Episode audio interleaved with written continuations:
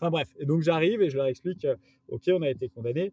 En vrai, euh, bon, il y a deux options. hein. Euh, soit bah, on n'arrive pas à dresser la boîte et on meurt en martyr, parce que là tout le monde pense qu'on va mourir et qu'on est mort à cause de cette condamnation. Bon, puis, être un martyr, il y a pire, hein, c'est comme ça. On devient des légendes, mais pas pour les bonnes raisons. Soit on arrive à redresser la boîte et on devient des héros.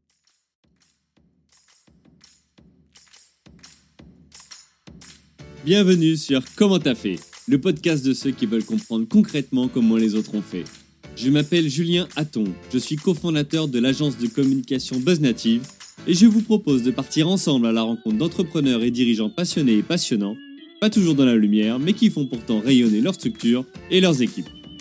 À ces profils au parcours non linéaire, audacieux ou encore atypiques, je n'ai qu'une seule envie, leur poser la question Comment t'as fait? Si vous aussi auditeur, vous rêvez de découvrir les coulisses et le quotidien de nos invités, que vous soyez entrepreneur averti, débutant ou en devenir, abonnez-vous et embarquez avec moi chaque semaine pour des épisodes d'une heure qui vous feront gagner des années d'expérience. C'est parti Bonjour chers autrices, chers. Aujourd'hui, pour ce nouvel épisode de la saison 4 du podcast Comment t'as fait? Les rencontres d'entrepreneurs, j'ai le plaisir d'accueillir Teddy Pellerin, cofondateur de Hitch, l'application qui met en relation des passagers et des chauffeurs VTC en France, Belgique, Algérie et bien d'autres pays. Salut Teddy. Salut Julien. Alors Teddy, on va parler ensemble entrepreneuriat aujourd'hui, de haut, mais de bas aussi, puisque tu t'es lancé dans l'aventure Hitch après avoir créé une première société, MyDeal, donc sur un concept euh, similaire à Groupon. Et tu as connu des moments très challengeants, puisqu'en 2016, vous avez été condamné pour exercice illégal de la profession de taxi. Tu nous expliqueras comment vous avez réagi, comment tu as fait quand presque du jour au lendemain, tu apprends que ton activité n'est plus légale. On évoquera dans l'ordre trois chapitres. Le premier, c'est comment tu as fait pour passer du photovoltaïque à une application de VTC quand tu es devenu entrepreneur. Comment tu as fait aussi pour rebondir après le coup dur légal. Et puis enfin, c'est quoi la suite pour ton entreprise OK pour toi? C'est parfait. eh bien, écoute, Impec, juste avant de te laisser te présenter, instant euh, auto-promo, inscrivez-vous à la newsletter, chers amis, pour euh, tout simplement recevoir chaque semaine le dernier épisode euh, du podcast Comment t'as fait, mais aussi des conseils d'entrepreneurs. Puis pour ceux qui sont plus papier, rendez-vous sur le site de la FNAC, d'Amazon ou chez votre libraire indépendant pour acquérir en fait tout simplement ce livre Comment t'as fait, qui résume mes 12 années d'expérience entrepreneuriale, mais aussi les 80 premières interviews de ce podcast. C'est fini pour la promo? C'est à toi, Teddy. Peux-tu te présenter avec tes propres mots? Bah, bonjour, donc je m'appelle Teddy, j'ai 37 ans. J'ai créé Itch il y a 10 ans avec quelques associés. Et bah, depuis, on se développe, donc, comme tu l'as dit, en France, en Belgique et dans quelques pays en Afrique. Après, je vais peut-être revenir un peu sur le début, vu que c'est le premier chapitre aussi, ce qui m'a amené à devenir entrepreneur. Donc moi, je viens d'une famille qui, où il n'y a pas spécialement d'entrepreneurs dans ma famille. Mes parents étaient, ma mère travaillait à la crèche de Grasse, j'ai grandi dans le sud-est, et mon père était euh, ingénieur euh, informaticien. En gros, il n'avait pas les diplômes, euh, mais il a, il a fini comme ça. Et du coup, la prise de risque n'était pas quelque chose qui était très poussé. Mon père, parce que j'ai deux frères, mais j'étais le, le- le seul qui était vraiment bon à l'école. Et du coup, mon père me poussait plutôt à devenir euh, prof parce qu'il trouvait que c'était bien. euh, Voilà, tu avais une certaine sécurité de l'emploi. Donc, j'ai mis, j'ai mis quand même quelques, euh, quelques années avant d'aller vers l'entrepreneuriat parce que je pense que j'avais quelques barrières à, à déconstruire euh, petit à petit. Hmm. Et euh, voilà, mais vu que j'étais bon à l'école, il s'avère que j'ai fait une prépa j'ai, euh, parce qu'on m'avait dit que ce serait bien pour après devenir prof. Finalement, j'étais admissible dans des écoles sympathiques, donc j'ai fait ça. Et j'ai été diplômé, donc j'avais euh, 23 ans. Et là, il fallait que je trouve un stage de fin d'études. Et j'avais le choix entre euh, EDF, RTE, parce que j'ai fait Supélec et je suis un des rares Supélec qui vraiment était allé à Supélec pour euh, bosser dans l'énergie. Tu vois, donc je pouvais aller bosser dans des grosses boîtes, bien sûr.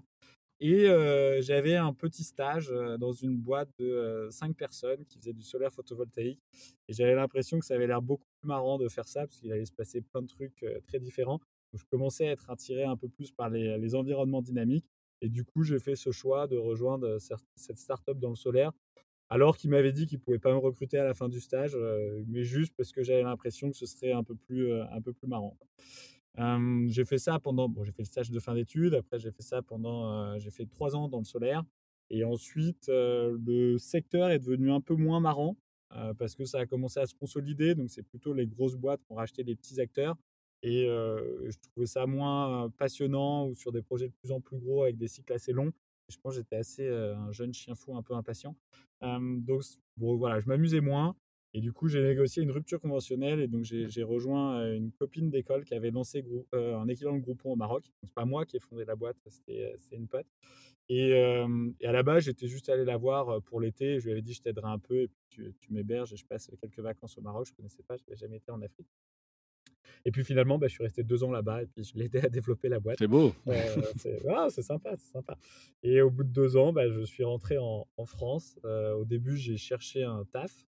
Et puis après, de fil en aiguille, finalement, j'ai créé Itch. Donc voilà, il a vraiment fallu que j'y aille progressivement, parce que je pense que j'avais quelques barrières un peu mentales à, à, déconstruire avant de me dire que je pouvais créer une boîte. Donc je l'ai fait à 27 ans.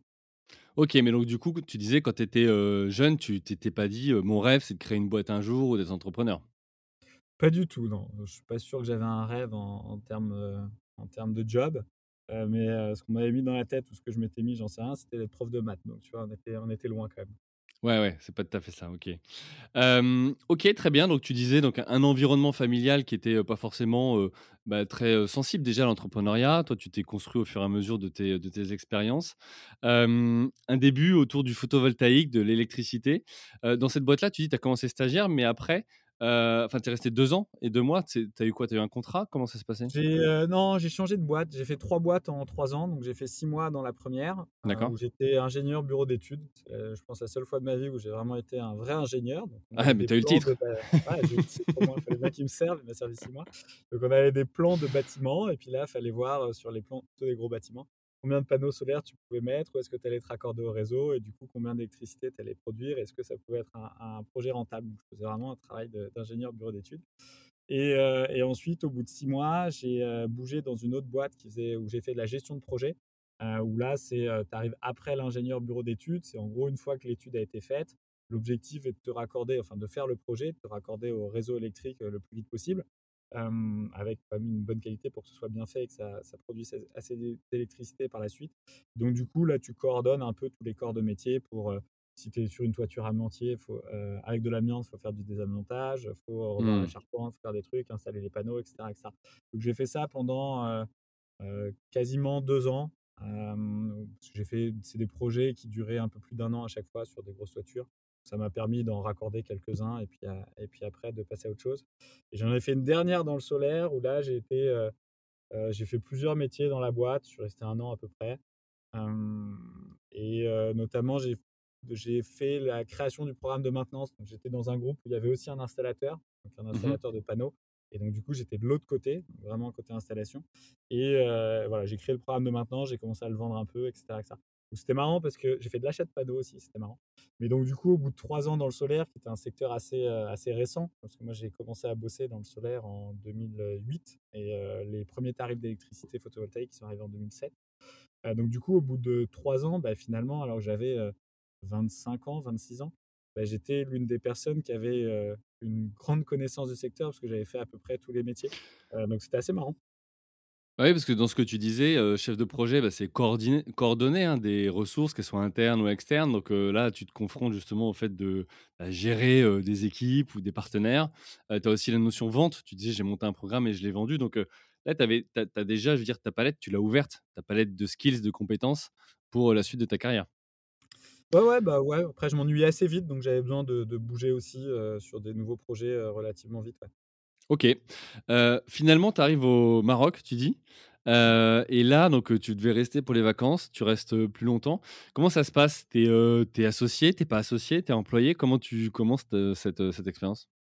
Bah, au début, donc vu que j'avais signé une rupture conventionnelle au mois de mai, donc j'avais dit à, ma pote, bon bah je viens, je te rejoins en mai et puis je resterai jusqu'à fin août, quoi. Et vu qu'elle m'hébergeait, etc., je lui dis, je t'aiderai un peu si tu as des sujets, parce qu'elle venait de se lancer. C'était lancé six mois avant. Et donc, je commence à regarder un peu la partie commerciale parce que donc c'est un, comme un groupon. Hein, donc, il y avait à l'époque une douzaine de personnes dans la boîte, peut-être un poil plus, avec la moitié qui sont vraiment des commerciaux pour aller chercher des deals. Tu vas mmh chercher un restaurant, tu essaies de, négocier une réduction ou un salon de beauté, etc. etc. Et l'autre moitié, c'est plutôt des gens qui vont rédiger les offres, faire le service client, etc. etc. Donc, voilà en gros les gros métiers un peu de marketing, d'acquisition, tout ça. Et donc sur la partie commerciale, elle n'avait pas trop le temps de s'en occuper. Et elle me dit, bah regarde, j'ai une commerciale un peu plus senior qui est censée encadrer l'équipe, mais je vois pas trop ce qu'elle fait. Et donc j'ai juste, au début, je leur, ai, juste posé des questions et j'ai mis un peu d'intelligence dans le sens où ils allaient chercher des deals, mais il n'y avait pas de stratégie derrière. Donc moi, je leur ai mmh. expliqué, bah attends, on va faire l'historique de tous les deals qu'on a déjà signés, que nos concurrents ont déjà signés, et on va voir selon le taux de réduction que tu as, est-ce que tu arrives à en vendre 30, 100 ou 200. Et après, du coup, tu as des discussions, bah, tu te rends compte que si tu vas signer ce salon de beauté, tu as 40% de réduction, tu vas en vendre 30. Si tu as 50% de réduction, tu en vends 150. Il vaut peut-être mieux euh, vraiment te battre et pas accepter le 40% de réduction. donc j'ai commencé à mettre un peu d'intelligence comme ça sur la partie commerciale pour essayer de, mieux euh, l'organiser. Et du coup, de fil en aiguille, bah, elle m'a demandé si je voulais, euh, si je voulais pas bah, devenir directeur commercial de la boîte. donc c'était marrant, c'est une aventure qui démarre, donc forcément, moi, ça m'amusait. Et, et, donc, j'ai accepté. Je suis devenu un petit actionnaire de la boîte, mais ils m'ont donné quand même quelque part, vu que bah, c'était un projet en construction et que j'allais contribuer. et puis, bah, finalement, ouais, j'ai fait ça pendant quasiment deux ans. D'accord, donc c'est comme ça finalement que tu rentres dans, dans l'entreprise. de, là ensuite à aller dire, bah, moi je vais aller créer la mienne. Qu'est-ce qui t'a, qu'est-ce qui t'a marqué? Est-ce que c'est ça qui t'a inspiré? Tu t'es dit, bah attends, en fait, je suis capable de le faire. Est-ce que pas du tout? Enfin, voilà, J'aimerais comprendre qu'est-ce qui t'a mené après à, créer ta propre boîte. Alors, c'est sûr que ça te rapproche un petit peu. Mmh. Parce que tu, pars d'une start-up dans le solaire, là, une start-up tech, où c'est plus abordable quand même mmh. de le faire. en plus, tu deviens associé, même si voilà, tu n'es pas cofondateur non plus. Donc, ça te rapproche un peu. Après, pour être tout à fait transparent, moi, quand je suis rentré en France, donc c'était bah, début 2013, j'avais pas pour projet de monter une boîte. J'avais commencé à passer des entretiens et à essayer de. Je savais pas trop ce que j'allais faire. donc je regardais des, postes pour être représentant d'une marque de panneaux solaires en France, que ça alliait un peu la partie commerciale et la partie mmh. énergie. Je regardais des trucs comme ça. Et il y a eu deux trucs qui ont fait que j'ai un peu switché. Donc le premier, c'est que j'ai des potes bah, sur le nouvel an 2012-2013 qui m'ont proposé de monter une boîte avec eux parce que eux, ils voulaient, alors ils voulaient monter un équivalent de Airbnb pour le, les repas, où tu peux aller manger chez l'habitant. et en fait, eux, ils étaient en poste, et donc ils cherchaient aussi quelqu'un pour le faire avec eux qui avait du temps. Et vu que je rentrais du Maroc, que j'avais pas de job et que j'avais quand même une petite expérience dans mmh. une startup tech, ils m'avaient demandé si je voulais être, le faire et être le premier à plein temps à aller sur ce projet-là. donc j'ai commencé à regarder. Après, je leur ai dit que je ne croyais pas trop au, secteur et je ne trouvais pas un énorme potentiel. Et en parallèle, donc les entretiens que je passais, le dernier entretien que j'ai passé, le recruteur m'a dit bah, J'aimerais beaucoup te recruter, mais je pense que si je te recrute, dans six mois, tu n'es plus là. Donc, mmh. je lui ai demandé pourquoi. Et il m'a dit Tu as besoin de beaucoup plus de liberté que ce qu'on peut t'offrir. Ah, il avait repéré ça chez toi. Des mmh. questions. J'ai commencé à me poser des questions. Je me suis dit, bon, peut-être qu'effectivement, le, le, plan de créer une boîte n'est peut-être pas si euh, déconnant que ça. Et donc, j'ai regardé euh, plus sérieusement ce que mes potes me proposaient. Et donc, voilà, je leur ai dit que j'y croyais pas sur le fait d'aller manger chez l'habitant. D'ailleurs, il y en a pas mal qui ont essayé après et ça n'a pas été si facile que ça. Mais si on devait faire un équivalent de Airbnb sur quelque chose, moi, je le ferais plutôt sur la mobilité, notamment sur la mobilité courte distance. Parce que longue distance, il y avait déjà Blablacar, mais courte distance, il n'y avait pas grand monde. Donc à la base, l'idée était un peu plutôt un peu plus proche du covoiturage courte distance. Mais après, en creusant, et notamment avec mon associé Mathieu, qui m'hébergeait à l'époque parce que j'avais pas d'appart, qui est un de mes meilleurs potes, bah, en creusant, on se rendait compte que le covoiturage courte distance, il y avait des raisons pour lesquelles ça fonctionnait pas.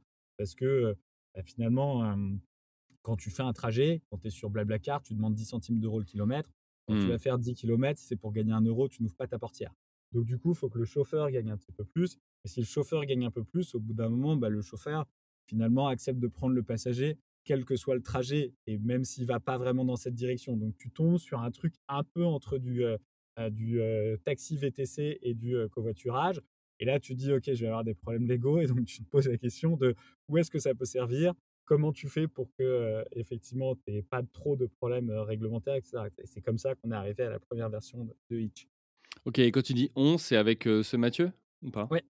Ok, bon, déjà, je retiens qu'il faut se faire héberger parce qu'à chaque fois, ça, a, ça, ça a été bon pour toi.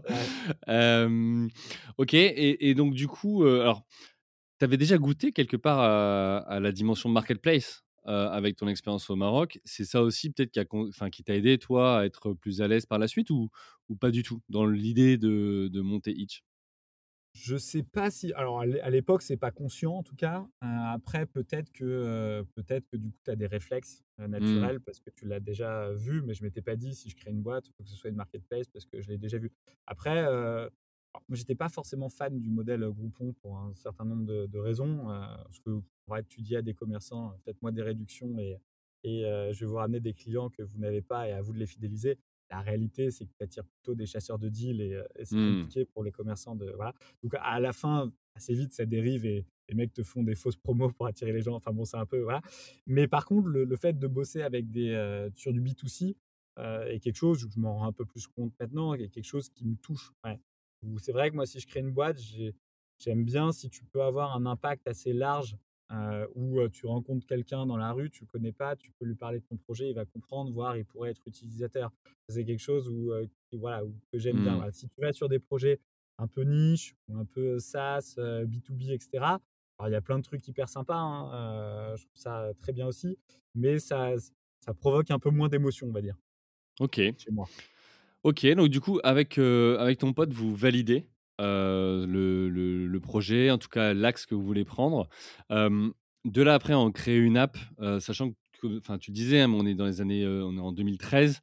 Heu, c'est pas, le no code, low code, heu, toutes les apps, tout ce qu'on peut connaître aujourd'hui ou toutes les briques déjà existantes. Toi, tu es pas tech, ton associé si? Non, bah, enfin, on a tous les 2 fait une école d'ingé, donc on a quelques bases, mais ouais, on n'était pas des développeurs et on l'est toujours Ouais pas. Après et mon comment vous faites? Est CPO, donc il s'occupe du product. Bah, Mmh après on a cette chance-là d'avoir des des potes qui en école d'ingé ont été un peu plus, malins que nous, et heu, ont appris à coder.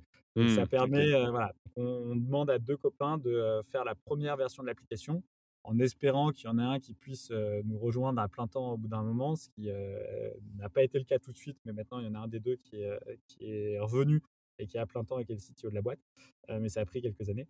Mais au début, on a démarré comme ça et puis, heu et puis à côté de ça, on a commencé à chercher un CTO, heu, qu'on a fini par trouver quelques mois après le lancement, qui est devenu un peu le 3e, heu, cofondateur. D'accord, OK. Ouais, parce que du coup, ça, c'est un vrai enjeu. Tu peux avoir, effectivement une bonne idée, mais dès lors qu'après, il faut rentrer dans la technique, on en a vu, des projets qui ont mis, des mois et des mois à sortir et qui, au final, en fait, ont manqué leur, heu, leur leur cible. Vrai. Après, là-dessus, je pense que ça peut intéresser les gens qui veulent se ouais, lancer. En vrai, quand tu veux te lancer pour tester ton marché et voir si tu as un product market fit, tu as jamais besoin de tech. La tech Mmh. te sert à scaler, si jamais tu arrives plus à gérer de manuellement. Et donc nous, à l'époque, quand on s'est lancé, c'était le moment où The Family s'est lancé. Donc on avait, testé pas mal d'accélérateurs et puis on a fini par, enfin rencontré plutôt et on a fini par rencontrer The Family avec qui on s'est, on s'est, particulièrement bien entendu.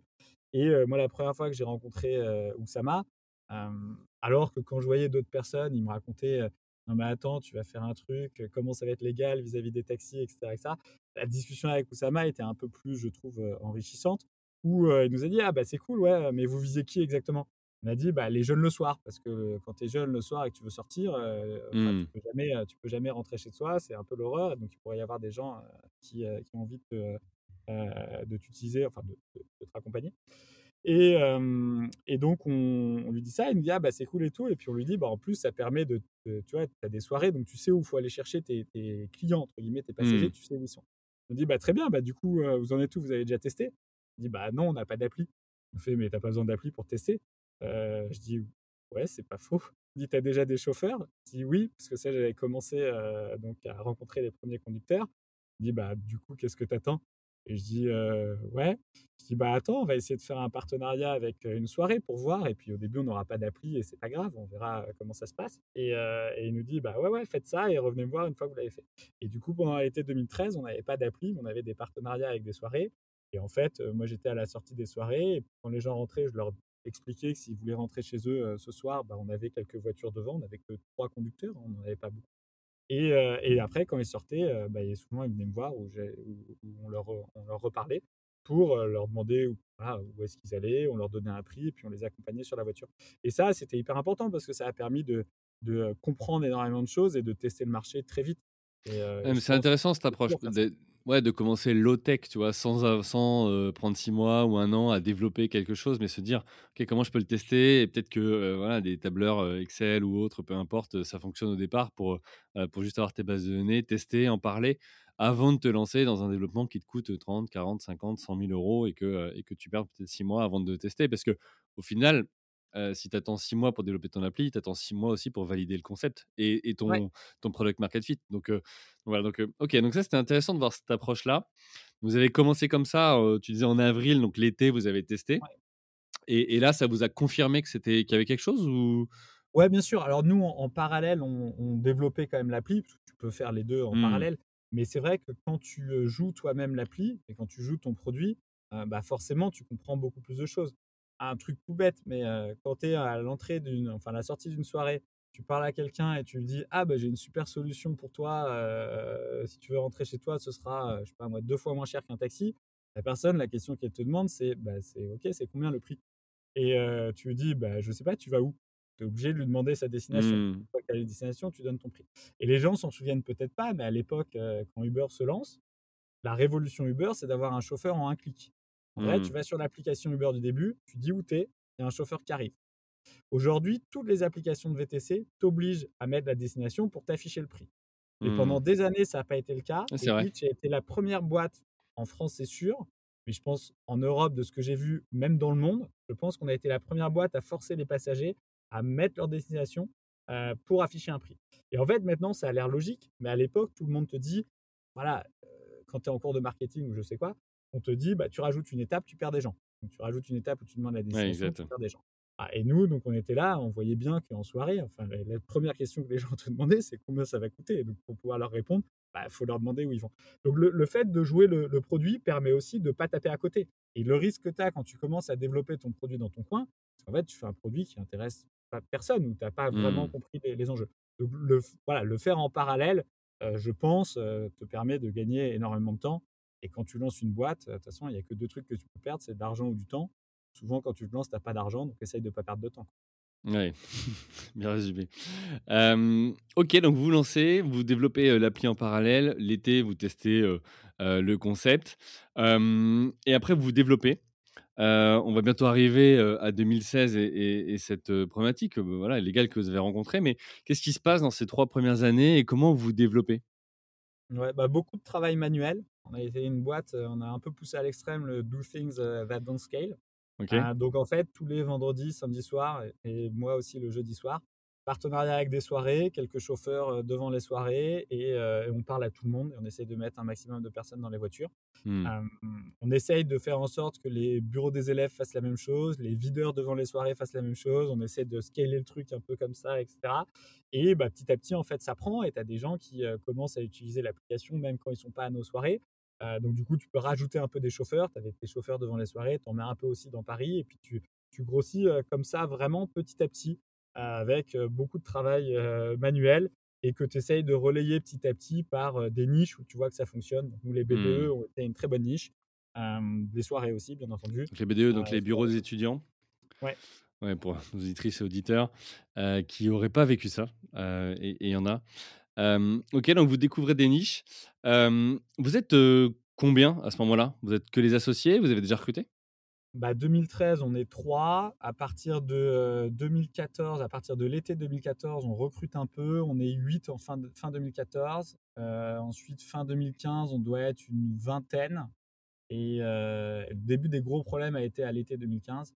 Et quand on est condamné, donc c'est, on est condamné, on a le jugement fin 2016 et condamnation début 2017. Là, on est 60 dans la boîte. Ok, et jusque-là, vous aviez levé, vous n'aviez pas levé? Comment vous aviez fait? On lève 300 000 euros début 2014 et 700 000 euros début 2015. Donc bon, le marché était très différent aussi. Mmh. Malgré tout, ça restait des, petits montants. Enfin, 300 000, c'était un site classique à l'époque. le 700 000 n'était pas vraiment une série A, mais on commençait à avoir un peu les tensions avec les taxis et Uber Pop, donc c'était un peu chaud et, et, pas évident de lever sur ce marché-là. Euh, mais bon, ça nous a ça nous a donné de la, un peu de la sécurité. Parce qu'en vrai, euh, quand on est arrivé devant le juge, donc le juge nous a demandé euh, combien d'argent on avait sur le compte, il nous restait 800 000 euros. Donc sur un million, on n'avait quasiment rien dépensé, sachant que les 200 000, on les a plutôt mis en frais d'avocat qu'autre chose. Donc on a été une boîte rentable assez vite. sur le début de Hitch. Mmh mais c'était bien d'avoir un peu de cash parce que c'est ça qui dit ok je recrute et je sais que si ça se passe mal j'ai un petit voilà mais c'est pas des grosses sommes donc t'as pas non plus un matelas énorme énorme mmh. Ça reste des grosses sommes mais oui ça on pas employé quoi Ok, bah écoute, très bien. Alors du coup, tu me fais une transition vers cette deuxième partie. comment tu as fait pour rebondir après ce coup dur légal? C'est-à-dire que 2016, donc vous êtes accusé d'exercice illégal de la profession de, taxi. là, c'est branle-bas de combat. On entend parler dans la presse partout. Vous réagissez. des gens parlent de vous aussi et vous défendent. Comment déjà ça se passe? Alors tu dis que ça a mûri, ça, ça, tout ça parce que ça a commencé plusieurs mois avant. Mais voilà, comment tu te prépares quand tu es entrepreneur à dire en fait peut-être que du jour au lendemain, ma boîte, elle peut stop, j'ai plus le droit d'exercer? Voilà. Ouais, bon après c'est comme tu l'as dit, il y a aussi une, évolution progressive, donc tu voilà, tu te prépares. Pas du jour au lendemain, tu te prépares quand même un petit peu et tu, tu, l'acceptes plus ou moins. je pense que nous, dans notre cas, donc à partir de 2015, Uber lance Uber Pop, qui était une version d'Uber où n'importe qui pouvait conduire. Mmh nous, sur Rich, on était ouvert que la nuit. Nos conducteurs ne pouvaient pas vraiment faire un métier. Ils étaient limités à 6 000 euros par an, ce qui représente le coût moyen de possession d'une voiture en France. Donc, on essayait de, de, poser des questions un peu sur la, la réglementation de l'économie du partage, parce que l'économie du partage n'était pas du tout réglementée à ce moment-là. Et donc, on essayait de pousser une réglementation multisectorielle où, en tant que particulier, tu as le droit de gagner jusqu'à 5 000 euros par an toute plateforme d'économie du partage confondue. Donc, ça aurait été Hitch, la location de voitures entre particuliers, mmh. Airbnb, Airbnb ou autre même. Et donc ça, ça a, plutôt bien pris. Et il y a eu le Sénat qui l'a voté deux fois, une fois à 5 000, l'Assemblée a rejeté, une fois à 3 000, l'Assemblée a re-rejeté. Donc, donc il y avait quand même voilà, des soutiens, il y avait des, choses positives. Mais c'est vrai que quand Uber a lancé Uber Pop, bon là c'est parti en vrille parce que n'importe qui pouvait devenir un chauffeur professionnel, il n'y avait aucune limite. Et là les taxis sont devenus assez violent et virulent. Et c'est le moment où il y a les grosses grèves avec les taxis qui bloquent Paris, des voitures qui brûlent, etc. etc. Donc là, bon, ça chauffe un peu, mais toi, tu sais que ça chauffe quand même un peu plus à cause d'Uber Pop qu'à cause de toi. Donc tu te dis, bah, je vais essayer de voir ce qui se passe une fois que Uber Pop ne sera plus là. Mmh. voilà. Et donc à partir de l'été 2015, on a beaucoup de chauffeurs arrêtés, donc qui sont placés en garde à vue. Euh, parce qu'il y a bah, le, gouvernement qui décide de, demander aux policiers d'arrêter les gens le soir pour, pour les mettre en garde à vue quand ils font du Uber Pop Hitch. Et donc là, là, ça a été très dur pour le coup, parce que ton but, c'est quand même pas d'envoyer des, conducteurs en garde à vue, hein, souvent des étudiants. Et donc, du coup, là, on a prévenu toute notre communauté, on leur a dit un peu les risques, on leur a expliqué pourquoi nous, on considérait que ce qu'on faisait n'était pas illégal. Et on s'est dit, bah, faut qu'on tienne jusqu'au moment où Uber arrête Uber Pop. Quoi. Comme ça, on verra si derrière ça continue ou pas. Donc ça a pris une semaine. Euh, et malheureusement, après une semaine, Uber arrête Uber Pop, mais euh, les arrestations continuent. Donc cette période a été un peu compliquée. Et du coup, sur l'été 2015, on a eu 300 euh, chauffeurs qui ont fait une garde à vue. Et en plus, c'était des gardes à vue assez vénères, hein, où ils étaient libérés à 18h le lendemain. et il n'y a aucune raison de les mettre en garde à vue. J'ai regardé les, les, règles quand tu veux mettre quelqu'un en garde à vue, c'est quand tu penses qu'il va fuir à l'étranger ou détruire des preuves ce qui n'est pas le cas, mais c'était un moyen mmh. répressif de nous faire céder. Quoi. Et ça nous a pris du temps, et c'est là où on est devenu un peu plus public, et on a dû un peu expliquer ce qu'on faisait, parce que tout le monde avait en tête l'image qu'on était le Uber Pop français, alors qu'on avait quand même des vraies différences, et notre impact était plus positif et beaucoup moins dans le conflit avec les taxis. On était plutôt sur les zones où ils vont pas. Et donc, quand on a réussi à faire ce travail d'éducation, on a commencé à nous laisser un peu tranquille, sans nous dire que ce qu'on faisait était légal ou pas légal, mais en nous disant OK, il y a une vraie différence. Je ne sais pas de quel côté vous êtes. Vous êtes proche de la ligne jaune. Je ne sais pas si c'est du bon côté ou pas. Mais on, bah, verra au fur et à mesure comment ça évolue. Et après, bah, quand on a été, euh, taxi, on refait des grèves. là, on a été attaqué. Ça a permis d'avoir un débat euh, légal, enfin, juridique sur, euh, notre activité pour savoir comment un juge interprétait la loi par rapport à ce qu'on faisait. donc voilà, donc tu as quand même une histoire un peu progressive. Puis après, je pense que c'est peut-être du caractère ou je sais pas, ou peut-être qu'on s'est habitué par rapport à Hitch. Mais c'est vrai qu'avec mes associés, on s'est toujours dit, au pire du pire du pire, bon, bah, la boîte, elle est plus là, c'est pas grave. Quoi. à, la mmh. fin, à la fin, il y, a pire dans la vie qu'on on a quand même cette chance-là voilà, d'avoir fait des bonnes études, d'avoir eu en plus des expériences qui sont relativement valorisées. Quand tu crées une boîte, qu'en plus ça fonctionne bien, voilà. Donc si demain je dois chercher un taf, je sais que je fais partie de la catégorie des gens qui en vrai vont pouvoir en retrouver un. Donc je m'inquiète pas trop non plus là-dessus. Donc ça te fait quand même un peu chier, pardonne-moi l'expression, si, si la boîte meurt, c'est sûr. tu vis pas forcément bien. Enfin, je sais pas, c'est pas encore arrivé. Mais tu arrives à te dire aussi qu'il y a plus grave dans la vie, quoi, à la fin du monde. Ouais, ouais, je comprends. Et, et du coup, comment, comment les investisseurs, les équipes le vivent à ce moment-là? Ils vous donnent des consignes, ils vous disent faites profil bas, ou au contraire, on y croit. Enfin, comment, comment tu gères toutes ces parties prenantes finalement? Ouais, bah, les investisseurs sont beaucoup dans le soutien. Mmh parce que, bon, de toute façon, si tu es un bon investisseur, il vaut mieux. Hein, parce que si tu as un mec qui est en train de se faire défoncer et que tu lui mets encore plus la tête sous l'eau, a priori, tu vas pas l'aider. donc, voilà. J'ai probablement certains de mes investisseurs, notamment quand on a été condamné. Quand on a été condamné, je pense que vraiment personne ne pensait qu'on allait revenir. donc, il y en a probablement certains qui, qui se sont dit bon, bah, ça fait partie de mes investissements foirés. c'est comme ça, ça arrive. En tout cas, ils nous l'ont jamais dit. Et ils nous ont toujours dit, les gars, vous faites du super boulot, continuez, allez-y, ça va finir par passer. Voilà, ce qui, je pense, est la bonne démarche. ensuite, sur les employés, on a toujours été très transparent. Euh, J'essaie quand même de prévenir les gens au début de Hitch, je le fais plus, mais au début de Hitch, j'expliquais aux gens, bon, tu sais, on est une startup, euh, pendant l'entretien. Je leur disais, il y a 90% de chances que la boîte meure dans l'année. voilà, donc il faut quand même que. Est-ce que tu veux venir? Tu disais ça en entretien Ouais, je mettais un peu la pression. Génial, au moins c'était. Ouais, mais au moins toi, ça faisait le tri et c'était transparent, tu vois. Alors que parfois, certains essaient de cacher un peu le truc pour faire venir des talents.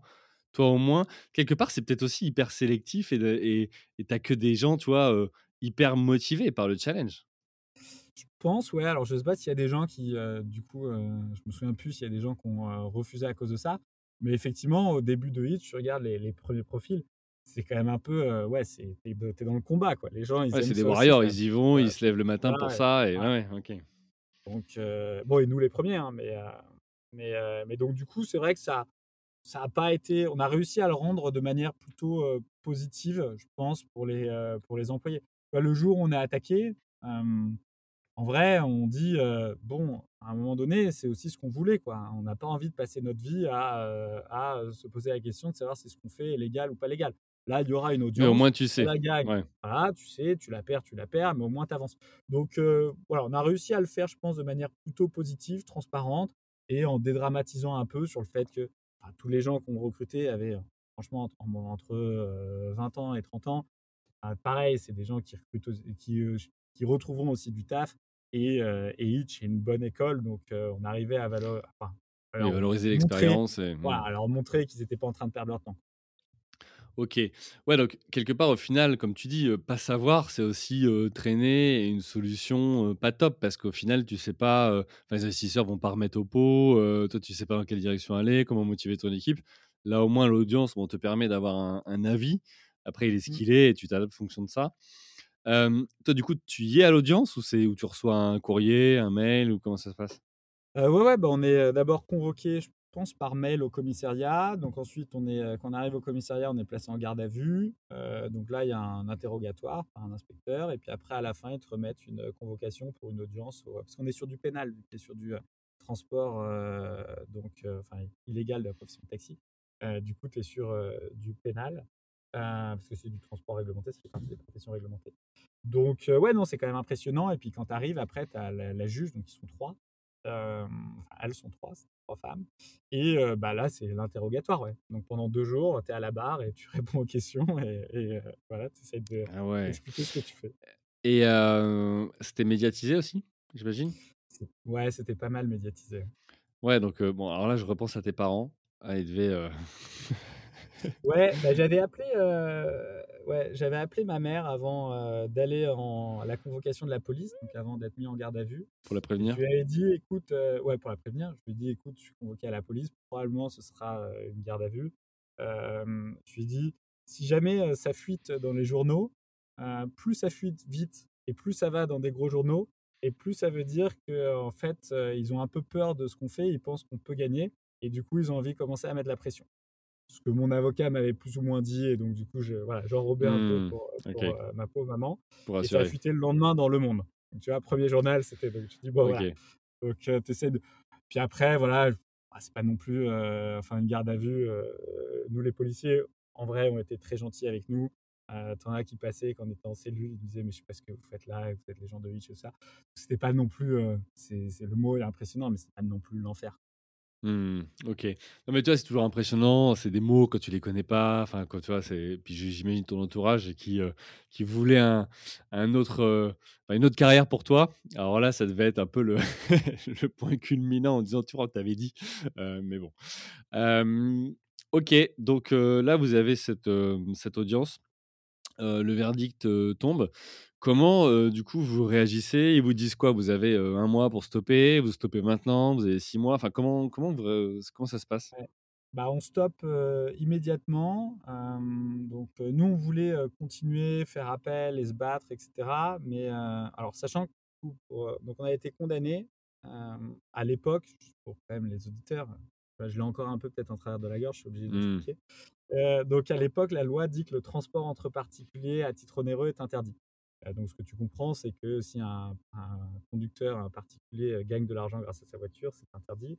Mais sachant que le covoiturage à l'époque n'est pas défini, mais plutôt toléré, voire encouragé. Donc du coup, nous l'in l'interprétation qu'on a, c'est que si tu donnes de l'argent à un à un conducteur, c'est pas forcément illégal tant que tu es dans le partage de frais. Parce que Mmh. sinon, heu, sinon, le covoiturage serait interdit. Et donc, on est condamné parce que la juge nous dit que le transport euh, donc, entre particuliers euh, à titre onéreux est interdit et que dès qu'il y a un échange d'argent, donc même si tu donnes un centime d'euro à un conducteur, c'est du transport à titre onéreux. Donc, on est condamné. Et en parallèle, la même semaine, euh, une nouvelle loi est votée à l'Assemblée qui euh, change cette, cette loi et qui dit que à partir de maintenant, le transport entre particuliers à titre onéreux est interdit à l'exception du covoiturage. Donc, du coup, tu commences à te dire, je me suis vraiment fait niquer parce que probablement les deux parlaient et en fait, parce que pour faire une loi, ça prend quand même un peu de temps, c'est Ouais, c'est pas, clair. c'est pas, voilà. Et tu te dis, en fait, ils, sa- ils savaient très bien qu'ils allaient vouloir nous condamner. Et en parallèle, pour sauver Blablacar, parce que si nous on était condamnés et qu'il n'y avait pas de nouvelle loi, Blablacar tombait avec nous. Quoi. Et donc, pour Mmh. les sauver, tu une autre loi. Donc, on tombe là-dessus. Donc, tu te dis, bon, je pensais à ce niveau politique, tu peux pas faire grand-chose, on va pas se Vous mentir. aviez pas de contact avec Blablacar et heu Si, mais on n'était pas très copains à l'époque. Donc non, à l'époque, on n'en avait pas trop. Bah, parce que justement, eux, ils avaient un peu euh, peur bah, de ce oui. scénario-là, quoi, Mmh. que nous, on soit condamnés et que euh, ça ait un impact aussi sur leur activité. Euh, donc on n'était pas, on n'était pas les meilleurs amis du monde, ce que je peux comprendre, et je leur en tiens pas du tout rigueur. A priori, j'aurais fait la même chose qu'eux. Donc voilà, donc on est condamné, on veut faire appel pour continuer à, à- à opérer sur le même modèle, mais nos avocats là nous, le, nous disent non et nous disent en vrai tu peux pas parce que le risque que tu as c'est que si tu fais appel euh, derrière tu vas probablement te euh, prendre une autre procédure à un moment parce qu'ils Mmh peuvent relancer une procédure, ils sont pas obligés d'attendre l'appel, ils peuvent continuer à juste te réattaquer. Et le, le- le cas le pire, et si tu arrives et que tu perds ton appel et que la deuxième procédure arrive juste après, bah Mmh. là, tu es en récidive sur du pénal. Et Mmh. là, ça va commencer à taper très très fort. Là, c'est lourd. Donc ils Mmh. nous ont dit stop. Euh, donc on a arrêté. Et puis bah, on a, on a, on y avait déjà un peu pensé, hein, mais, mais on a du coup réfléchi aux autres options pour relancer la boîte. Et alors là, finalement, ce tu il y a plusieurs choses. On va parler de comment vous avez fait justement pour réagir et publiquement communiquer et cetera. Mais avant ça, c'est quoi ton regard, toi, sur le fait qu'il y ait eu tout ce, bruit médiatique et et ce problème, légal? Est-ce que ça a été quelque part bénéfique à Hitch en disant, bah, c'était une marque qui gagnait à être connaître et qui a été connue parce que justement on a fait, la une, on a été beaucoup dans la presse et qu'on n'aurait pas eu cette couverture médiatique s'il n'y avait pas eu ce problème-là? Ou ou pour toi non, ça n'a pas du tout été bénéfique et au contraire tu t'as senti, heu, je sais pas, une réputation entachée et et un focus sur vous alors qu'il n'aurait pas dû être? Voilà, c'est quoi ta vision là-dessus? Ouais, c'est, c'est, c'est dur de répondre parce qu'on ne saura jamais ce qui se serait passé euh, sans. Mmh.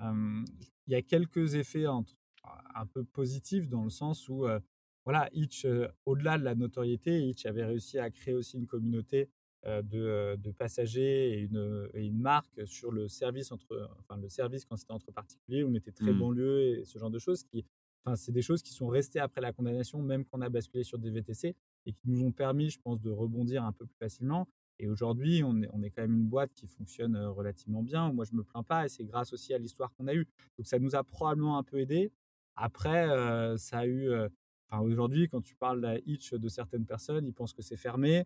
Ça a effectivement une mauvaise image. Moi, de temps en temps, je parle avec des gens euh, quand ils veulent te dire, non, ils me disent, mais toi, tu as été condamné à de me parler. Enfin, il y a quand même des trucs un peu particuliers et ça nous a empêché aussi de nous développer sur certains pays parce que on avait, on voulait quand même mettre bah, tout de notre côté pour le procès. Donc, on voulait pas montrer, on faisait du transport professionnel ailleurs. donc notamment, on n'a pas été à Londres, qui était quand même le plus gros marché en Europe, et je pense qu'on aurait été le deuxième acteur à y aller après Uber. On n'y a pas été alors que moi j'étais allé visiter, j'avais rendez-vous avec les autorités à Londres en 2015, qui était très tôt. Et, ils m'ont dit, moi tu peux pas venir avec le modèle entre particuliers, c'est interdit. Ils m'ont dit pourquoi, ils m'ont montré la loi. Ils m'ont dit tu peux venir avec du, un modèle pro avec aucun problème. Et je ne l'ai pas fait à l'époque parce que je me suis dit si je fais ça, je vais pas être crédible face aux autorités en mode le, modèle particulier et celui qu'il faut défendre, etc., etc. Donc voilà, bon, l'un dans l'autre, je sais pas. Je pense qu'on aurait une histoire différente sans, sans toutes ces procédures. Qui aurait probablement été aussi belle, peut-être avec plus de succès, moins de succès, j'en sais rien, mais on ne saura jamais. Hein. Ok. très bien. Du coup, donc vous avez cette condamnation. Là, on vous dit stop et vos avocats disent bah, stop, arrêtez les gars. prenez pas de risques mais qu'est-ce que vous faites? Est-ce que vous retrouvez avec une équipe, vous retrouvez avec une appli, des chauffeurs, des, une communauté, comme tu dis? Qu'est-ce que vous faites à ce moment-là pour, bah, pour la suite, tout simplement? Ouais, bah, moi je rentre au bureau et donc je, donc il y a l'équipe devant toi et puis il y en a, pour le coup, ils sont quand même inquiets pour leur job et tout ça. Donc voilà. Là, j'essaie de faire ce qui m'a paru à l'époque le meilleur speech de ma vie. Je ne sais pas si c'était le cas ou pas. Il faudrait leur demander, il faudrait en retrouver quelques-uns. Bah, en fait, moi, je trouvais que oui, mais vu le, ce qui s'est passé après, je ne suis pas sûr. Parce que tu commences à avoir 60 personnes, tu es obligé de répéter quand même. C'est des stades de boîte, tu as des paliers de boîte. Mmh. En dessous de 30 personnes, c'est une classe, l'information se diffuse assez facilement. Dès que tu atteins des, chiffres au-dessus, tu, vois bien que tu ne parles plus avec tout le monde de la même manière et tu es quand même obligé de répéter un peu la Enfin bref, et donc j'arrive et je leur explique OK, on a été condamné. En vrai, bon, il y a deux options. Hein. soit bah, on n'arrive pas à adresser la boîte et on meurt en martyr, parce que là, tout le monde pense qu'on va mourir et qu'on est mort à cause de cette condamnation. bon, être un martyr, il y a pire, hein, c'est comme ça. on devient des légendes, mais pas pour les bonnes raisons. Soit on arrive à redresser la boîte et on devient des héros, parce qu'on on ressort de là. Et, et, donc je leur dis, et puis moi je pense qu'on va réussir à redresser la boîte, parce qu'en vrai, par rapport à quand on a lancé, maintenant on a des passagers, on mmh. a une tech, on a un peu d'argent, on a une équipe. Ok, on n'a plus de chauffeur. Mais par rapport à quand on a lancé, on a sur les cinq trucs qu'il te faut, j'en ai quatre. Alors qu'avant, j'en avais zéro. Donc en vrai, je suis désolé, mais si on n'arrive pas à lancer, c'est plutôt parce qu'on est mauvais. Et, mmh. puis après, bah, tu démarres le plan. Ok, c'est intéressant, toi, d'avoir reposé aussi de manière très rationnelle ça, parce que à ce moment-là, tu es dans l'émotion. Enfin, en plus, tu peux te dire c'est injuste. Enfin voilà, ah, ça peut cristalliser tout un tas de choses. De prendre du recul, tu vois, one step back, dire ok, là il y a ça, il y a ça, il y a ça. En fait, avec ça, qu'est-ce qu'on peut faire? Et est-ce qu'on pivote, on pivote pas? Et vous, du coup, vous avez fait quoi? Nous, on a basculé donc sur un modèle avec des chauffeurs VTC. voilà. Ce qui était envisagé et envisageable, même si on a même si on n'avait pas été condamné, je pense qu'on aurait fini par mettre aussi des chauffeurs VTC, puisque entre 2013, quand on s'est lancé, où le, marché du VTC était ultra haut de gamme et ne correspondait pas du tout aux attentes de nos passagers, et 2017, il y avait quand même une vraie évolution. Mmh. Donc ça faisait quand même du sens. C'était pas voilà, c'était pas l'idéal. En plus, les chauffeurs VTC à la base bah forcément, euh, nous aimaient pas tant que ça parce qu'on vient d'un marché qui était concurrent où ils estimaient que ce qu'on mmh. faisait était, pas légal. Donc même si toi tu l'avais fait en ton âme et conscience, avec toute ta bonne volonté, voilà, c'est dur à, faire transmettre. Mais à côté de ça, tu avais aussi beaucoup de chauffeurs Hitch qui, vu qu'ils étaient limités à 6 000 euros par an, quand ils atteignaient ce plafond, en fait, on leur proposait, on avait un, organisme formateur pour obtenir la licence VTC en, en, partenariat avec eux. Et donc, quand ils atteignaient, je crois que c'était 5 000, on les mettait déjà en relation pour qu'ils deviennent VTC. Donc en fait, a aussi été un tremplin qui a permis à pas mal de, chauffeurs de tester le transport à la demande et si ça leur mmh. plaisait, de se dire ok, je veux en faire mon métier. Donc au final, il y avait, voilà, on a eu des chauffeurs qui nous adoraient, il y en avait qui nous détestaient, puis on s'est relancé comme ça et puis euh, bah, forcément on a perdu des passagers parce que les prix étaient plus exactement les mêmes, l'ambiance était plus exactement la même dans la voiture, etc. etc. C'est pas les mêmes voitures, c'est un peu plus cher, mais on a quand même aussi gardé euh, pas mal de passagers on a réussi à aller chercher beaucoup de chauffeurs assez rapidement. Et donc, du coup, on s'est relancé relativement vite. Pas parfait, hein, mais relativement vite. Et avec le gros challenge côté chauffeur, parce qu'au début, quand tu commandais, il n'y avait jamais de chauffeur. mais petit à petit, ça assez amélioré. Et puis, ça nous a permis de, voilà, d'être plus petit qu'avant notre condamnation, bien évidemment, mais sur un marché où bah, on n'avait pas de risque réglementaire, etc. etc. donc, bon, voilà, ça, ça allait. Quoi. Donc là, tu pivotes. Sur tes 60 personnes, il y a eu des départs? À ce moment-là, non, il n'y a pas eu de départ. OK et tu dis par contre: «Bon les gars, vos fiches de poste, vont changer parce que là, il faut qu'on aille chercher, des chauffeurs et il faut qu'on fasse évoluer la tech», j'imagine? Ouais, ouais, bien sûr, il y avait des ajustements à faire, côté tech, et Combien ouais, de temps ça prend tout ça? oui, après les les fiches de poste donc nous, on a relancé au bout de 2 semaines, heu, donc on a été assez, heu, Ah oui, ça a été rapide rapide, ouais. heu, la relance, ouais, sachant qu'on a passé 1 semaine à à organiser une manifestation, online, donc en plus, voilà, mais bon, ça nous semblait, important à Alors justement, parle parle-nous de ça parce qu'à ce moment-là, effectivement, on vous voit partout, il y a de la communication, il y a des gens qui, partagent publiquement leur soutien. Mmh. Comment vous avez fait pour, voilà, avoir toutes ces personnes autour de vous, communiquer? Vous avez payé de la publicité ou c'était que de l'organique? Voilà, j'aimerais bien que tu parles de ça. Non, ouais, c'était plutôt de alors on a fait une agence de pub qui avait beaucoup marqué les gens, heu, où c'était des, heu, politiques jeunes, où on on leur faisait, heu, dire un message sur Hitch. Donc ça, on avait fait avec une agence, une agence de com et ensuite on a payé un peu, sur, sur internet pour que ce soit, aussi, visible sur les réseaux sociaux et tout ça. Mais en vrai, pas tant que ça, ouais, parce qu'effectivement le message était assez puissant. C'était un moment où, où les gens, vraiment, heu, soutenaient Hitch et heu, du coup, tu avais pas besoin de beaucoup pousser. C'était, heu, beaucoup plus du bouche à oreille et cetera. Donc quand tu as un message fort, oui, ça ça marche aussi, heu, relativement bien tout seul, quoi.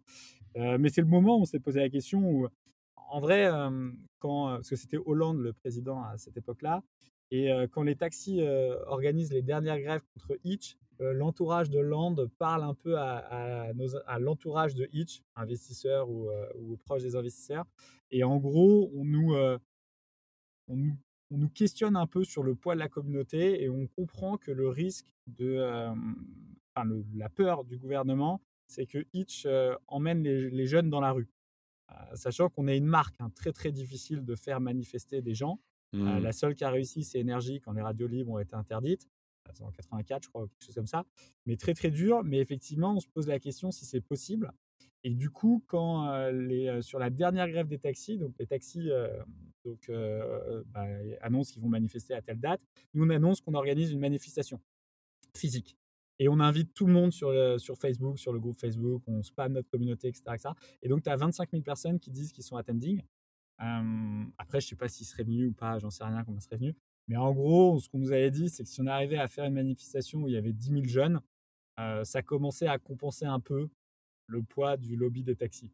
Ah vraiment, le lobby des taxis est très fort, et donc c'était l'objectif et puis après, bah, finalement, heu, c'est là où le gouvernement a a choisi un médiateur pour, heu, refaire une loi sur, heu, sur, le secteur. Et donc du coup, les taxis ont annulé leur grève, donc on a annulé la nôtre et cetera et cetera. Mais donc je sais pas si voilà, si on a réussi à à toucher à ce moment-là ou pas, je saurais jamais à moins qu'un jour j'ai une discussion avec, heu, avec, heu, l'entourage de Hollande, ce qui m'étonnerait, mais bon, on sait jamais et heu, mais tout ça pour dire que voilà, on était aussi, assez, heu, conscients de ce qui pouvait toucher ou pas, en face, le camp d'en face et on n'hésitait pas à y aller à fond, ouais. Donc on entretenait le buzz aussi, on n'hésitait pas à faire en sorte que les gens, essayent de se mobiliser pour ouais. Mmh. OK, donc, heu, après heu, toutes les toutes les marques de soutien, les touche pas mon Hitch et cetera, qui florissaient sur internet notamment. Là, vous avez communiqué. Alors, j'ai retrouvé les campagnes que vous avez fait, c'est personne ne parle de hitchérisation, heu, Hitch, changer d'appli VTC. Voilà, ça a été votre communication dans les semaines qui ont suivi. Hem, vous avez réussi à garder cette, communauté, même si tu disais les prix ont changé, le service a un peu évolué? Où il y a eu quand même des grosses vagues de départ, il a fallu que vous, jouiez, j'en sais rien, avec des réductions ou autre pour essayer de de garder, une clientèle? Ouais, non, alors on n'a jamais fait de réduction, parce qu'on n'a jamais eu, assez d'argent pour faire comme nos concurrents de ce point de vue-là. Mmh donc non, non, on a gardé, heu, pas tout le monde bien évidemment, mais on a gardé, suffisamment de de passagers, je sais pas si c'est, la moitié, un tiers et cetera, heu, pour redémarrer. Donc forcément au début on était petits. Après, tu es sur un marché VTC où les prix sont plus chers, où tu as pas de risque légal, donc assez vite on a retrouvé un un volume d'affaires, heu, je pense le volume d'affaires équivalent à celui de, heu, de, heu, juste avant la condamnation. Je pense qu'on l'a retrouvé, ouais, début, heu, mi-2018 quoi, au bout d'un an. Au bout d'un an. Bien, OK. OK, bah, écoute, très bien. Ce que je propose, c'est qu'on on aille, vers le futur maintenant. On a regardé comment ça s'est passé, cette audience, le pivot finalement que vous avez fait, en tout cas l'évolution de votre, de votre offre. on a dit tout à l'heure en introduction que vous êtes sur plusieurs pays. Est-ce que, avant de nous parler de l'avenir et de quel va être le plan pour Itch dans les prochaines années, tu peux nous parler déjà du présent, c'est-à-dire aujourd'hui, voilà, combien vous êtes, quelle est l'offre de service que vous proposez, et puis bah, quel est voilà quelques chiffres, le chiffre d'affaires, etc. Ce que tu peux partager. Ouais. Donc aujourd'hui, on est sur 7 pays, 8 pays. donc France, Belgique, Maroc, Algérie, Sénégal, Côte d'Ivoire, Mali et Angola. donc 300 employés dans la boîte. Tu as à peu près 120 personnes qui travaillent en Afrique sur les différentes filiales bah, pour inscrire les chauffeurs, faire le service client, le marketing local, etc. Tu as 80 personnes à peu près sur la tech mmh qui voilà, construisent l'application, l'améliorent et tout ça. Et ensuite, tu as sur les 100 dernières personnes, tu as une soixantaine qui sont donc France et Belgique pour les, les, opérations sur ces pays-là, et une quarantaine qui sont un peu les fonctions transverses. Donc, tu as toute la partie RH, la partie finance, la partie marketing growth, la partie business analysis, etc. Ok. Ok. voilà, donc 300 personnes, 8 pays. on fait, on fait voilà, plusieurs centaines de milliers de trajets par semaine, à peu près 2 millions par, par mois. voilà, je vous laisse calculer le chiffre d'affaires avec le prix moyen. Et, et à peu près. Plutôt urbain? Plus que urbain, que sur les grandes villes, ouais. effectivement. On est sur 10 villes en France. Euh, en France, tu as à peu près 20 euh, 000 chauffeurs différents qui vont conduire chaque semaine sur la plateforme. Euh, en Afrique, on a à peu près 50 000, parce que ça grossit un peu plus vite. Et aujourd'hui, on fait plus de, plus de la moitié de nos trajets en Afrique. Donc l'Afrique est devenue plus importante en termes de nombre de trajets, pas encore en termes de revenus, parce que les, prix des trajets sont plus bas. Ils ne sont pas les mêmes, oui. Mmh. C'est devenu, devenu, plus important. Ok, écoute, super. du coup, c'est quoi l'avenir pour Itch après avoir. Alors, je pense que après avoir vécu un coup dur comme ça, parmi ceux qui sont restés dans les 60 qui étaient là à ce moment-là, tu as dû garder une ossature bah, super fidèle, super engagée pour cette marque, parce qu'après ce que vous avez vécu, je veux dire, c'est aussi dans ces moments-là qu'on fédère une équipe, qu'on crée des liens. c'est quoi le projet d'avenir pour Itch et voilà, qu'est-ce que vous prévoyez dans les, mois ou années à venir? Voilà, j'en ai plus beaucoup hein, de, qui ont connu la condamnation. 2017, mars 2017. 5 ans, 6 ans. Euh, donc euh, là, j'en ai plus beaucoup. Et en fait, c'est marrant parce que euh, donc, les gens sont restés quand on a été condamné. mais en fait, bon, au moment du Covid, on a dû faire un, PSE, donc un plan social, mmh parce que ça a, été un, ah, ça a été une période aussi pas évidente. Et donc là, la plupart des derniers qui étaient encore là sont partis à ce moment-là. Et en fait, tu t'apercevais que les gens qui étaient venus pour le euh, début de Hitch avait ce côté très combat et très économie du partage et très aussi euh, festif de vouloir mmh. aider les jeunes à sortir le soir. donc on a basculé sur du VTC. bah, moi, je me suis tout de suite réintéressé au marché parce qu'on est arrivé sur. En gros, l'objectif de Hitch, c'est d'essayer de faire en sorte que la mobilité soit plus positive. C'est ça aussi qui nous drive. Donc, d'aider les jeunes à sortir, ça nous drive euh, énormément. Et après, quand tu commences à bosser avec les chauffeurs VTC et que tu te rends compte qu'à l'époque, les chauffeurs VTC détestent Uber, ont l'impression que c'est la pire boîte du monde, etc. etc. Du coup, là, il y a des trucs qui vont pas sur ce marché, ok, on va essayer de, contribuer euh, un petit peu à l'améliorer. Et, euh, et, donc, du coup, moi, je, voilà, ça m'a parlé tout de suite. Et voilà. Mais euh, as, les gens qui ont connu la condamnation ont dû partir petit à petit parce que, bah, en fait, ils n'avaient pas signé pour ça. Et finalement, le nouveau Hitch, pour la plupart. C'était plus leur projet. Ouais, c'est marrant. Hein. C'est assez marrant. Et donc, du coup, voilà. Aujourd'hui. Peut-être qu'ils ont aussi pris en âge. Et donc, tu disais tout à l'heure 20 ans, festif, toi entre 20 et 30 ans. Après, bon, quand tu commences à avoir une, une vie de famille ou autre, tu peux peut-être plus, tu vois, avoir. c'est pas, pas que tu n'as plus le même état d'esprit, mais voilà, quand tes nuits sont courtes, tu as, un peu moins ce côté, on aime faire une nocturne autour d'une pizza, tu vois. on l'a vécu nous, donc, je vois ce que c'est. mais peut-être qu'il y a ça aussi. Ouais, il y a peut-être un il y a peut-être un peu de ça, c'est possible, ouais. Mais c'est, disons que la boîte a changé plus vite que les, que les gens, au final, mmh. et est devenue, est devenue mature un peu plus rapidement à cause de cette condamnation. Vous êtes toujours les mêmes associés? Mais toujours les mêmes associés. Alors, c'est un tout petit peu changé, parce que donc, Mathieu et moi, on est toujours là.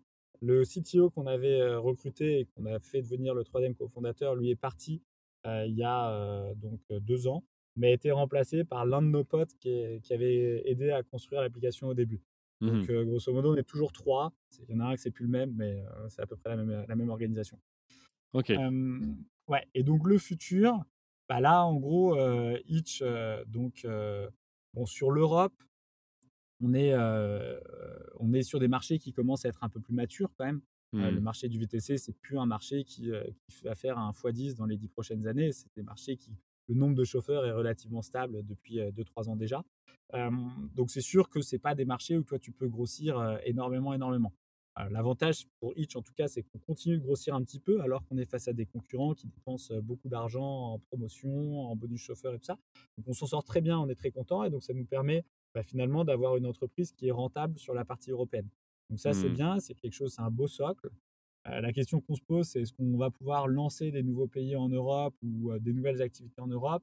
En vrai, c'est pas facile parce que vu qu'on a été condamné, qu'on a perdu un peu de temps, notre levée de fonds qui nous a vraiment relancé, c'était 2019. bah, tu étais à un moment où il y avait déjà Uber, Bolt et Freenar dans toutes les villes européennes. Et quand ils ont déjà des parts de marché, on ne peut pas arriver derrière et prendre des parts de marché, sauf à investir énormément d'argent en Mmh. réduction. Et, en, et voilà. Et on n'a pas cet argent-là. Donc l'Europe, pour nous aujourd'hui, est, est, quelque chose où on est, on est très content parce que ben voilà, ça fonctionne très bien, c'est très rentable. Enfin, c'est pas très rentable, mais c'est rentable en tout cas sur un marché où il n'y a pas tant de boîtes que ça qui arrivent à être rentables. Donc c'est bien, c'est une très bonne valeur. Mais du coup, c'est vrai que c'est probablement pas là où on va réussir à avoir le plus de croissance dans les prochaines années. C'est pour ça qu'il y a, quand on avait levé de l'argent en 2019, on s'est dit, bon, bah, si en Europe, on, on, est un peu plus bloqué parce que les marchés sont déjà pris, où est-ce qu'on peut aller? Donc, on a regardé les différentes régions du monde et on a décidé d'aller en Afrique, plutôt en Afrique francophone, que même en Afrique anglophone, tu avais déjà Uber et Bolt. Euh, donc là, on s'est lancé sur quelques marchés.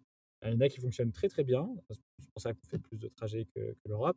Il y en a qui sont, il y a un peu plus de challenge, donc on verra aussi comment mmh. ça évolue. Mais l'objectif de Hitch, en tout cas sur les prochaines années, euh, c'est vraiment de, euh, bah, en un, continuer à faire que l'Europe soit rentable et grossisse un petit peu, mais à la vitesse du marché. C'est ça qui nous permet de bah, payer les salariés, d'avancer. En deux, vu que grâce à l'Europe, on a aussi une bonne technologie, on peut l'utiliser pour développer des nouveaux marchés. Donc, en l'occurrence, plutôt les pays d'Afrique francophone, parce que c'est là où il y a moins de concurrence. Et nous, on a un ADN où on vient sur des marchés souvent plutôt au début et on va construire euh, des choses. On ne vient mmh. pas derrière où on achète des parts de marché. Nous, on peut construire euh, des parts de marché et construire un marché, mais on ne sait pas acheter des parts de marché. On n'a pas, pas l'argent pour. Donc là, on a déjà quelques pays, il y en a qui ont de la bonne croissance, donc on va essayer de continuer d'avancer là-dessus. Et le dernier point, c'est qu'en fait, une fois que tu es en Afrique, tu t'aperçois que bah, pour le coup, tu es sur un, continent où il y a quand même aussi beaucoup d'opportunités, donc tu peux peut-être développer d'autres choses. Donc là, on est en train de lancer une nouvelle entreprise, euh, donc un spin-off de Hitch qui s'appelle Flitch, et donc qui permet euh, bah, des chauffeurs d'acquérir de, d'acquérir une voiture euh, en Afrique. Donc le modèle, grosso modo, c'est vu que nous sur Hitch, on a euh, des chauffeurs, ça fait longtemps qu'ils conduisent avec nous, on sait qu'ils payent tout le temps leur commission, qu'ils n'ont pas d'accident, que ce sont des chauffeurs sérieux, etc. Bah, on peut, nous, en tant que Hitch, et ces chauffeurs-là n'ont pas la possibilité d'aller acheter une voiture parce Mmh. qu'ils ne peuvent pas aller voir une banque, il n'y a pas ce principe-là de, de, vu que tu es pas mal sur de l'économie informelle, etc., n'y a pas ce principe-là d'aller. Oui, t'as pas, tu coches qu'à les cases euh, du CDI, de Non. ci, de ça, ok. Ouais, c'est ça. Et donc, du coup, c'est des, des, des chauffeurs qui, en fait, euh, louent des voitures à des, soit des gens qui connaissent ou des, des particuliers. Et souvent, ils la louent une trentaine d'euros par jour. Et puis, ça va être ça pendant, euh, pendant des années, des années, des années. Et donc, nous, on lance une nouvelle boîte où, en fait, nous, on va lever de, de l'argent. Et grâce à cet argent-là, on peut acheter des voitures et donc faire le même principe avec le chauffeur. Donc, on lui donne la voiture et donc, il nous paye tous les jours un loyer. Mais par contre, au bout de quelques années, euh, il devient propriétaire de la voiture. Donc, c'est du leasing mais à destination des, euh, des euh, chauffeurs en Afrique qui sont chauffeurs des plateformes et sur lesquels on a assez de data pour, pour bah, scorer et, et rajouter cette couche d'analyse Ok. Et du coup, il a une option d'achat à la fin, j'imagine? Ouais, exactement. Ok. Ok, très bien. Donc ça, c'est euh, spécifiquement en Afrique? Ou vous allez le proposer ailleurs? Non, c'est que en Afrique parce que je pense qu'effectivement, un acteur comme Hitch, qui, qui est encore une fois, hein, c'est une belle boîte, hein, je ne me plains pas du tout, mais on est face à Uber. Euh, Uber, c'est c'est, je ne sais plus combien, 10 milliards de levées. Maintenant, c'est une boîte qui vaut 100 milliards. On est face à Bolt, qui a levé 1,5 milliard, etc. Pour nous, on tourne à lever 50 millions. Alors, c'est énormément d'argent. Encore une fois, je ne me plains pas. Mais Mmh. quand tu compares en termes de métriques, c'est quand même pas du tout le même monde. Donc, c'est sûr qu'on ne peut pas tout faire et on ne peut pas aller sur. Mais il faut choisir ses batailles. ouais. À un Mmh. moment, il faut, ouais. Euh, donc nous, la bataille, ça a été le ride-hailing. On n'a pas fait de food delivery, on n'a pas fait des trottinettes, on a, fait que le, le ride-hailing parce qu'on savait que sinon on aurait trop de défocus et pas assez d'argent. Et à côté de ça, on s'est dit, OK, il y a un endroit où on pense qu'on peut créer de la valeur euh, sur nos pays où on est fort en Europe, bien évidemment. Et ensuite, le deuxième endroit, c'est sur l'Afrique, sur les marchés où il n'y a pas encore trop, trop de concurrents. Et ben, on y va, et puis, et puis on avance, et puis on essaie de saisir les différentes opportunités une à une quand on en voit. Ok, ok, ça marche. Donc, en attendant peut-être un jour une consolidation du marché, ou en tout cas voilà, de, d'acteurs, j'imagine. Ouais, c'est possible. Ouais. Après, moi, ça fait 10 ans là. je me vois très bien rester 10 ans de plus si ça, voilà, s'il y a encore du développement et qu'on a des choses sympas à faire. Si un jour il y a une consolidation qui peut amener des choses positives aussi pour la boîte, parce que ça nous permet, enfin, que c'est assez excitant et qu'on a envie de le faire avec un, un partenaire avec qui ça se passe bien, très bien aussi. Donc je suis pas, je suis pas fermé, mais c'est pas quelque chose non plus que j'attends. Après, bon, j'ai des investisseurs, il y en a qui vont vouloir sortir au bout d'un mois, donc eux, peut-être. Ils vont donner leur avis. Moins le choix. voilà. Mais si ça dépend que de moi, c'est pas forcément une nécessité. Ok, bah écoute, ça marche. on arrive au bout de cet épisode. Une question que je t'ai même pas posée encore. pourquoi Hitch? D'où vient ce nom? Hitch, ça vient de hitchhiking, donc hitchhiking, donc faire du stop en anglais. donc à la base, c'est vu qu'on était dans cette logique un peu d'économie du partage. Bon, moi, ce que, ce que, enfin, la thèse, c'était de dire que l'économie du partage, ça se la raconte un peu parce que tu dis, voilà, Airbnb, machin, disrupt et tout ça. Alors qu'en vrai, aller loger chez l'habitant, ça existait, faire du stop ou du covoiturage, ça existait. Mais c'est juste qu'on est passé dans une société qui est, où tu as, un peu un déficit de confiance et c'est une société assez capitaliste aussi. Et donc, du coup, tu fais plus ça naturellement et pour pouvoir le faire, il faut une application, une couche en tout cas, où tu rajoutes de la confiance parce que tu as des comptes mmh. certifiés, etc. Et où tu as un échange d'argent parce que c'est ce qui drive le monde aujourd'hui, malheureusement ou pas. Et donc, du coup, c'était une petite référence à, l'autostop qui qui était, Hitch était l'autostop 2.0 et adapté au 21e siècle avec les défauts qu'il a. Ok, bah écoute, merci beaucoup à toi, Teddy, pour ces partages, ton retour d'expérience. une, une question pour toi que je pose à tout le monde. C'est dire quoi pour toi entreprendre ou être entrepreneur? Entreprendre ou être entrepreneur, ça veut dire quoi? C'est une bonne question a priori, je pense quand même que ça veut dire que tu, tu as envie de créer des choses. Hein. Tu as envie de, voilà, construire, quelque chose et de, de, pouvoir le partager aussi quand même avec des gens. Après, il y a des solo entrepreneurs, mais je trouve que c'est quand même un petit peu différent. donc voilà, tu as envie de vivre une aventure. je pense que c'est même ça. je pense que quand tu es entrepreneur, c'est que tu as envie de vivre une aventure forte professionnellement, la plus forte possible. Et en tout cas, je pense qu'il vaut mieux être entrepreneur pour ça. Si tu l'es parce que tu veux gagner de l'argent, des trucs comme ça, bah, c'est pas sûr que ça fonctionne. Au moins, l'aventure, tu es sûr que dès que tu te lances, tu l'auras. Mmh. Ok, bah écoute, merci pour ce, sage mot. un grand merci à toi. Pour tous ceux qui veulent te retrouver, donc Teddy Pellerin sur LinkedIn, Internet, hein, on te trouve facilement. pour tous ceux qui veulent découvrir ou redécouvrir Itch, euh, donc itch.com, h2etch.com, mais aussi sur les stores, directement sur vos, sur vos mobiles. un grand merci à vous tous, chers auditrices, auditeurs, pour vos fidélités, pour vos messages, pour votre, vos commentaires, qu'ils soient privés ou publics. C'est grâce à vous que chaque semaine, je peux continuer de vous proposer un épisode avec un ou une entrepreneur qui partage son expérience à mon micro. Un grand merci à vous tous. Inscrivez-vous à la newsletter, encore une fois. Et puis, je vous dis à la semaine prochaine. Bye. Merci à vous, chers auditeurs, d'avoir suivi l'épisode jusqu'au bout. Si vous êtes arrivé jusqu'ici, c'est que le podcast vous a plu. Alors, pour nous aider à continuer, rendez-vous sur votre plateforme d'écoute de podcast préférée et laissez-nous un avis 5 étoiles avec un commentaire positif ou un message pour notre invité du jour. Parlez du podcast autour de vous, c'est le meilleur moyen de nous aider à vous proposer du contenu de qualité. C'en est fini pour aujourd'hui. Un grand merci à vous et à la semaine prochaine.